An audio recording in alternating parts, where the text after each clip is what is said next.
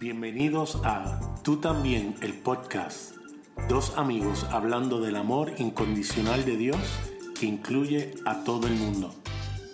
Saludos Javier. Saludos Nader. Una vez más en Tú también, el podcast, donde hablamos del amor incondicional del Padre que incluye a todo el mundo. Sí, Señor. Estamos aquí gozando. Y seguimos dialogando acerca de el libro de mentiras que creemos acerca de Dios del escritor William Paul Young. Y realmente ha sido una aventura extraordinaria. Eh, hablamos inicialmente que hay cosas aquí que definitivamente no todo el mundo estará de acuerdo, pero la, las dialogamos para traer la conversación eh, escuché algo de nuestro gran amigo Andrés Marín de Conciencia Podcast, que un podcast debe ser precisamente eso, algo que cuando se termine pueda eh, invitar a que la conversación siga. Claro, tremendo. Y yo creo que eso dio en el clavo cuando dio esa descripción. La idea que nosotros eh, pensamos al hacer este podcast es primero traer una manera no convencional de cómo ver a Dios y a los demás y a la misma vez pues quizás eh, provocar que en las personas se cree ese deseo de buscar más y llegar luego de hacer eh, las investigaciones necesarias, llegar a sus propias conclusiones. Yo creo que eso es algo que nosotros hemos establecido desde el primer podcast, desde el primer episodio que, hicimos, ¿verdad? El hecho de que nosotros no queremos convencer a nadie, es provocar el que las personas puedan tener, eh, tener el espacio para pensar, para diferir, para comentar. Algo que usualmente dentro de la religión tradicional no es permitido. Porque cuando tú difieres, pues obviamente te etiquetan y te ponen, te echan a un lado porque no se puede. Incluso promueven el que tú no seas expuesto a pensamientos distintos, doctrinas diferentes, porque te puedes dañar si te expones a eso. Y obviamente el, el podcast nuestro ha sido creado, diseñado, planificado para tener ese espacio y tener la oportunidad de poder eh, explorar otras avenidas dentro de la dentro del cristianismo, ¿verdad? Este, que para nuestra vida, para ti, para mí, para otras personas han sido experiencias transformadoras y liberadoras. Y queremos compartirlas con las personas. Y el libro de Paul Young, pues obviamente estimula eso. Estimula el que, pues, déjame ver, a lo mejor hay otro camino para llegar a donde Dios quiere que lleguemos. que no deja de ser centrado en Jesucristo, porque Él es el camino, Él es la vida y Él es la verdad. Y nadie llega al Padre sino a través de Él. Pero interesantemente, el capítulo 5, el título es Dios no es cristiano. Y ahí perdimos, yo creo que a un, eh, un 50% de la persona. Que cómo que Dios no es cristiano. La mentira, la mentira del libro es que Dios es cristiano. Ah, correcto. Dios es cristiano, ¿verdad? Y, y, pues, ¿es cristiano o no es cristiano? Esa es la pregunta. Correcto. Él establece que la mentira es que Dios es cristiano, que eso es incorrecto. Dios no es cristiano, él establece. No es cristiano, exactamente. Y, eso pues obviamente le, eso le mata a una vaca sagrada a algunas personas que no A mucha gente. Y él establece diciendo que cuando él escribe su libro, que los invitamos siempre a que busquen ahí en YouTube. Hay muchos testimonios de él, inclusive traducidos al español o con intérprete, donde él habla de su testimonio. Que si aquellos que han leído el libro de la cabaña han sido impactados, más impactante es su testimonio de la vida, eh, de su vida, ¿no? Y las razones por las cuales él escribe el libro. Y entre esas razones, pues era simplemente que su esposa, después de una serie de situaciones que ellos pasaron, le pide a él que escriba la cabaña para, o que escriba algo como regalo de Navidad para sus hijos. eh, donde les pudiera expresar eh, no solamente eh, su trayectoria y su proceso, sino lo que él cree acerca de Dios, porque ella dice, pues como lo que tú crees de Dios es tan poco convencional, pues yo quiero que tú se lo dejes saber a ellos. Y él dice que él jamás pensó que iba a ser un libro que haya vendido millones de, de reproducciones, ¿no? Y entre una cosa y la otra, pues eh, él dice que una de las cosas que más, eh, aquellos que lo critican, una de las cosas que más crítica ha traído es lo que aparece en la página, él dice 196, pero eso va a variar del libro o la traducción, donde el protagonista Mackenzie y Jesús están teniendo una conversación y en esa conversación Jesús le dice, ¿Quién habló sobre ser cristiano? Yo no soy cristiano. Yes, yes, yes. Ese es Jesús hablando. Jesús hablando, le dice al protagonista, ¿quién dice que yo soy cristiano? ¿Quién ha hablado de cristiano? Eh, me gusta algo que dice aquí, permíteme que te dé algunos antecedentes sobre esta declaración. El término cristiano fue originalmente un insulto dirigido a los seguidores a los seguidores de Jesús años después de su resurrección. Significaba básicamente pequeño Cristo o mini Mesías y pretendía denostar al heterogéneo grupo al heterogéneo grupo de miembros de ese culto de estilo de Jesús, al estilo de Jesús, puedes imaginar la letanía de acusaciones en contra de ellos por parte de personas que pensaban que eran peligrosos tanto para el imperio como para la religión de la época. Sea que ya empezamos con establecer primero que nada qué era la palabra cristianos y por qué se establecía y por qué se lo decían a ellos. Porque yo creo que si estamos conscientes de esa realidad podemos entonces seguir la definición de lo que queremos establecer en el libro para que no se nos asuste mucho la gente.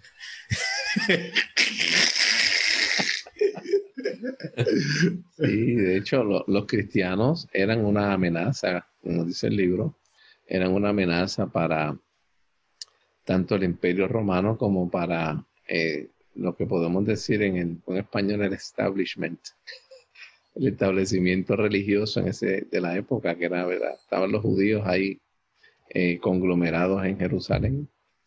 Este, y era una amenaza para ellos también. El imperio en términos políticos, porque Jesús estaba siendo declarado, proclamado por sus seguidores como que Él es el rey verdadero.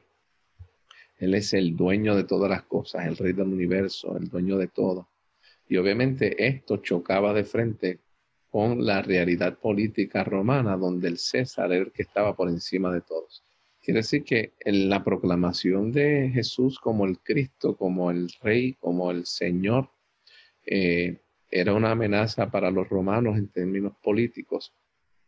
Y a la misma vez, pues, creaba un choque de frente con el establecimiento eh, religioso, porque para los judíos Jehová es Dios está por encima de todo y establecer que Jesucristo es Dios choca de frente con la realidad que ellos tenían, con, las convicciones de ellos. Quiere decir que los cristianos se veían, por eso el término cristiano se establece por primera vez en Antioquía y como dice en el libro Paul Young, eh, fue eh, una palabra que se usó despectivamente para despreciar a los, a los seguidores de Cristo pero realmente pues eh, para ellos estaban siendo perseguidos de manera dual. Estaban siendo perseguidos por el imperio romano, estaban siendo perseguidos por los religiosos de la época que querían destruirlos y acabarlos.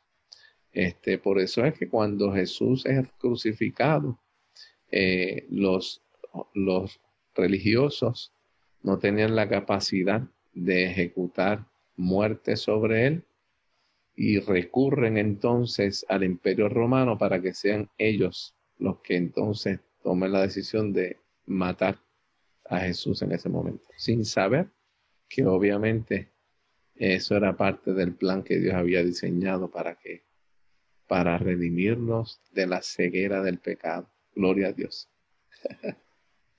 Ellos eran lo que nosotros diríamos en Puerto Rico el jamón del sándwich. Estaban siendo perseguidos tanto por Roma como por los judíos en ese momento.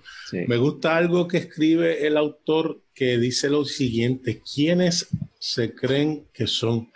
Viven su vida sin lealtades reales, ni hacia Roma, ni hacia la política, ni hacia Moisés, y desperdician su tiempo cuidando de los pobres y de los esclavos, de los prisioneros. Sus relaciones son más importantes para ustedes que su país o su cultura. Hablan solo de poner la otra mejilla y de caminar ese kilómetro extra. Ambas cosas poco prácticas para la vida, con un compromiso naif, que es ingenuo, centrado en el otro, de entrega amorosa. Seguramente no pagan el mal con el mal, trabajan duro y dicen, la verdad, pero no podemos contar con ustedes para mantener nuestro sistema funcionando.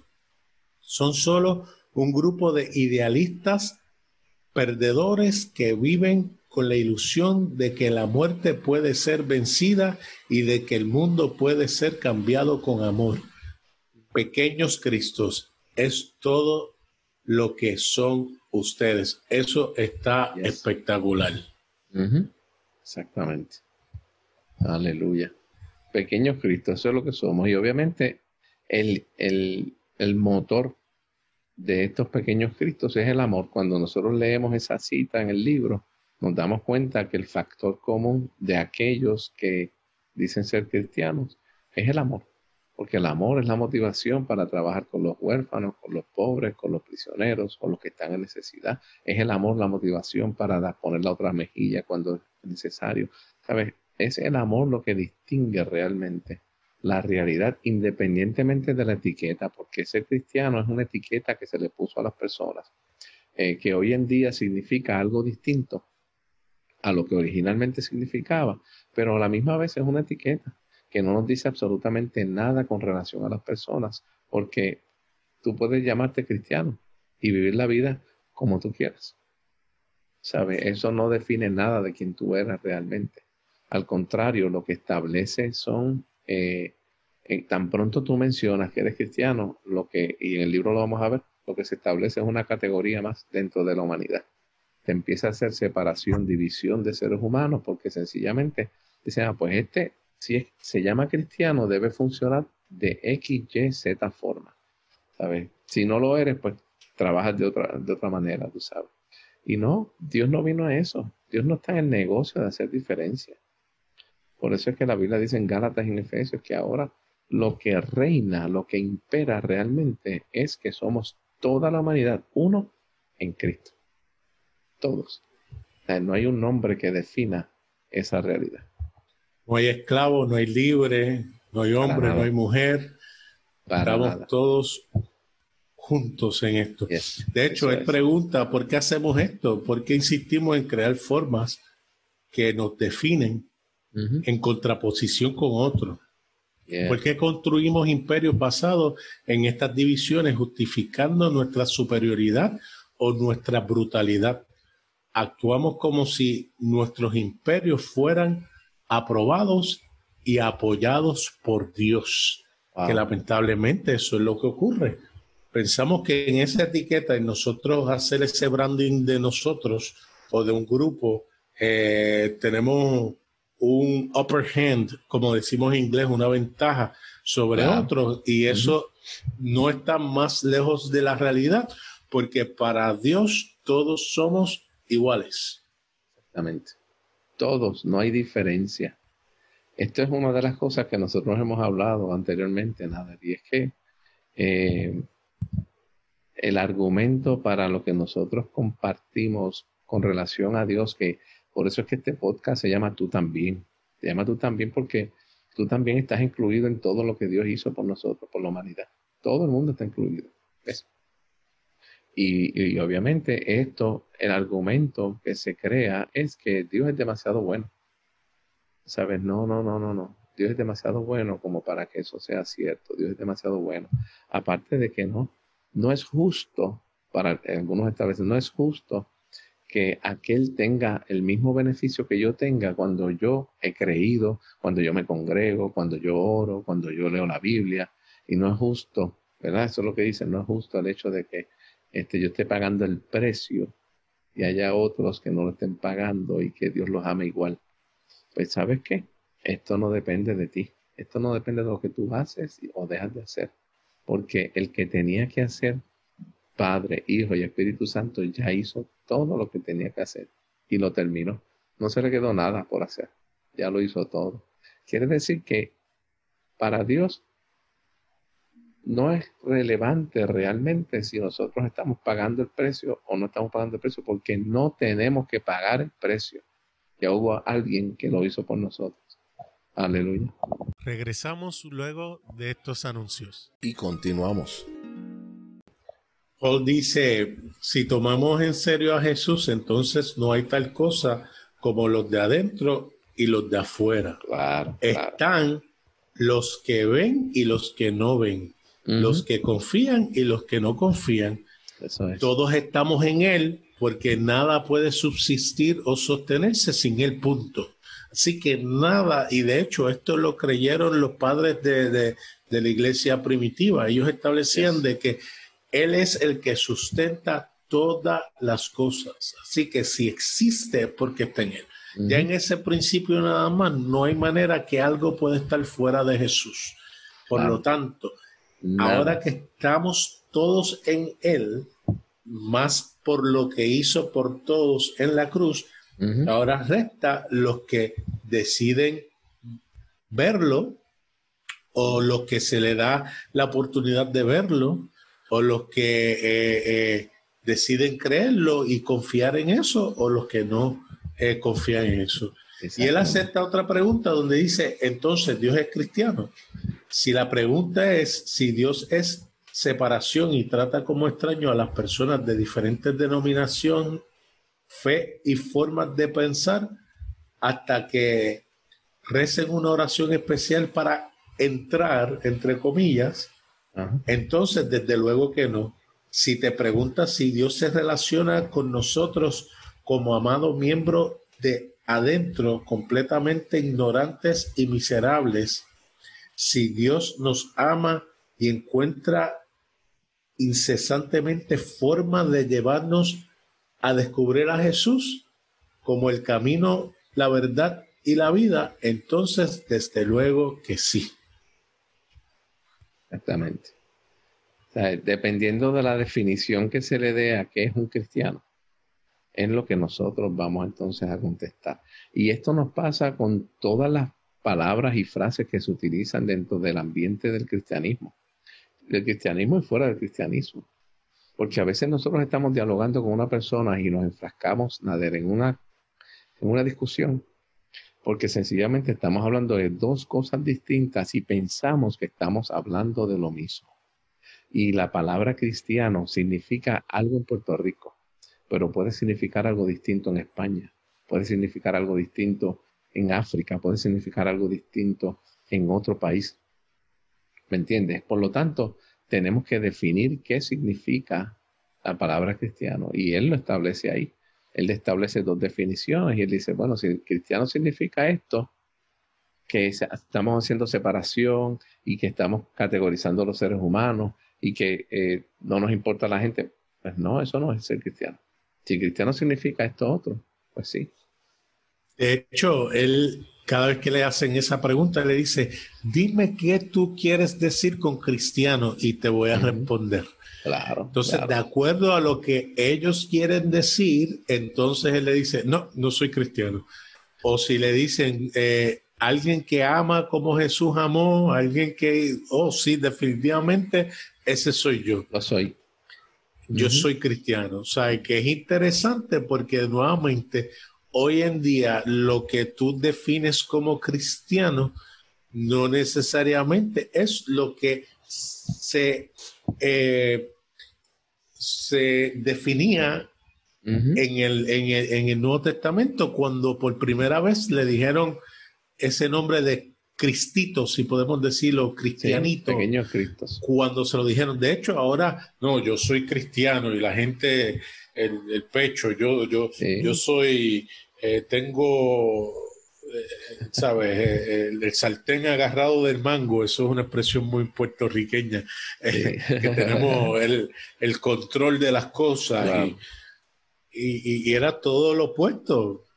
era, era una señal de, de amar, de, de, de, ayudar al prójimo, de buscar el que estaba marginado, de, de darle ayuda al necesitado.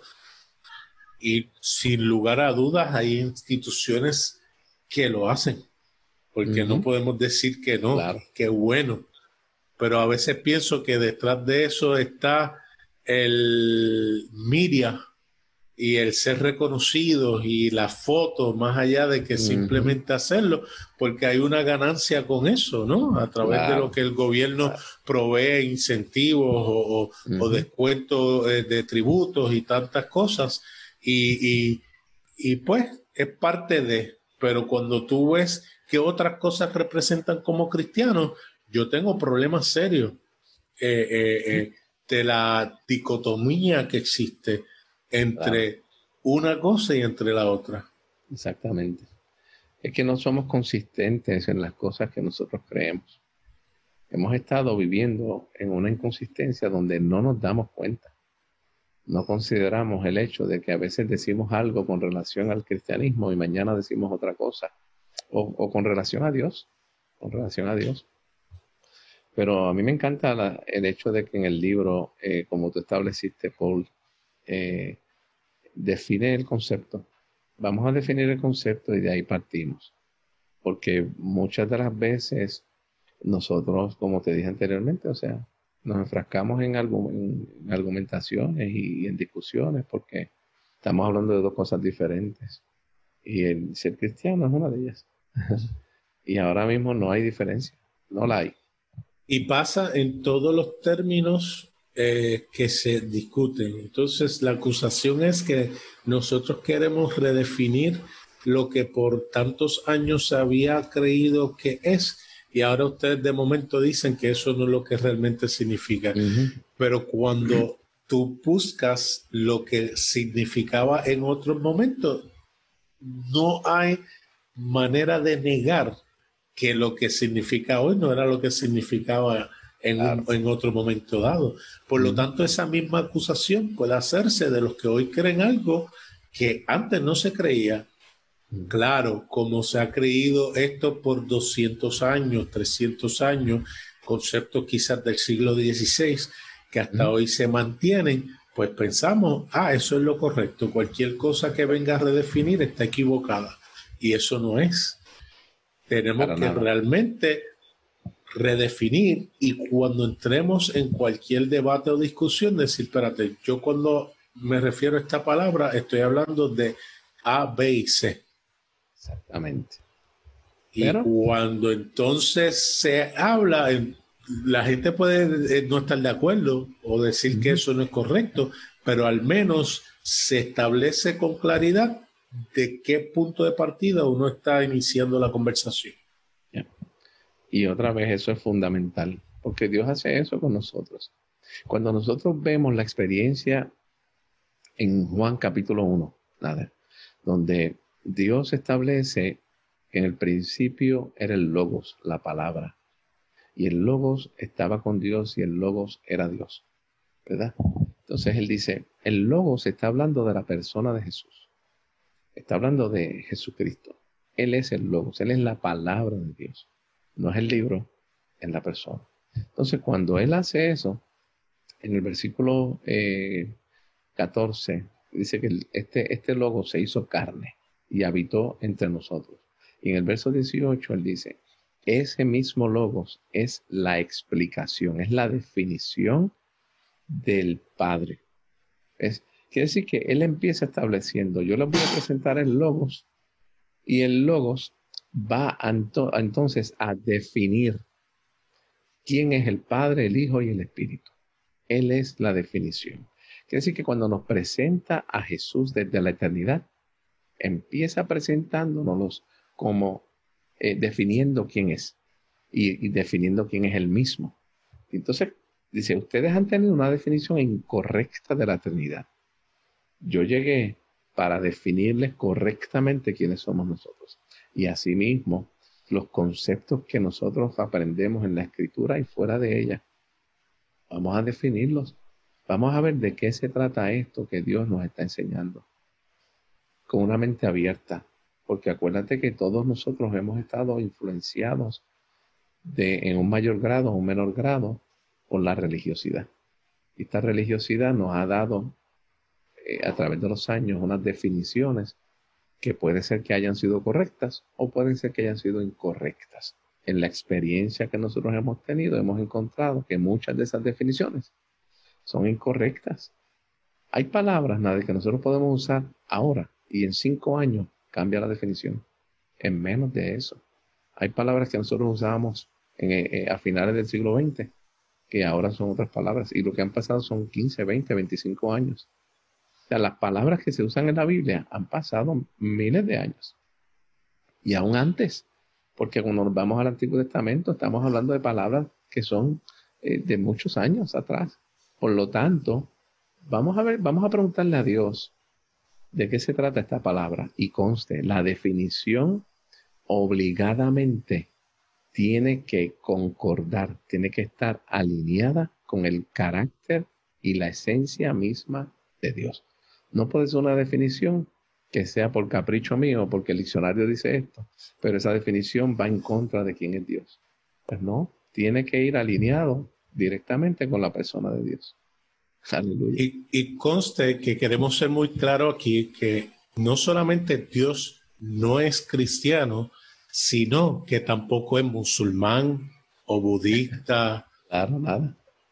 o, o hebreo o ateo, no es ninguna de esas cosas. O sea, Dios es Dios, punto.